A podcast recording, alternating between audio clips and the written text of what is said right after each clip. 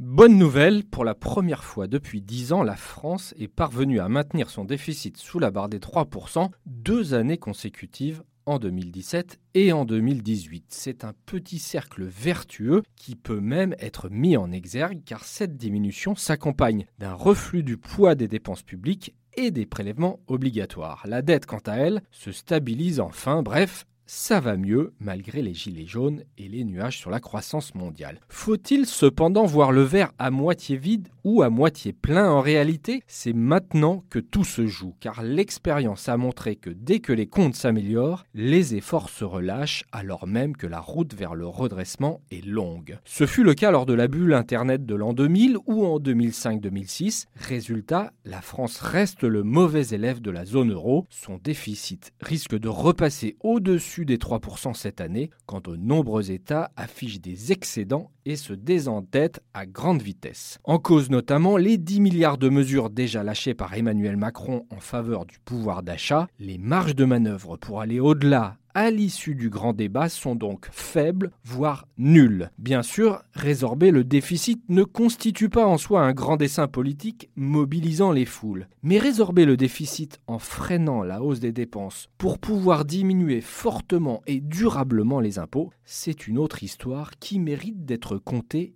débattu. D'autant que ce chemin peut être emprunté sans passer par des mesures fracassantes. Le rapport de l'inspection générale des finances sur le temps de travail réel des fonctionnaires d'État vient opportunément rappeler que des marges de manœuvre existent pour diminuer les effectifs et réduire ainsi les dépenses publiques sans rigueur ni austérité.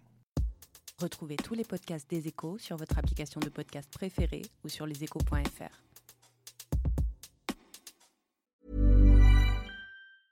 Ever catch yourself eating the same flavorless dinner three days in a row? Dreaming of something better? Well, HelloFresh is your guilt-free dream come true, baby. It's me, Kiki Palmer. Let's wake up those taste buds with hot, juicy pecan-crusted chicken or garlic butter shrimp scampi. Mm. Hello Fresh. Stop dreaming of all the delicious possibilities and dig in at HelloFresh.com.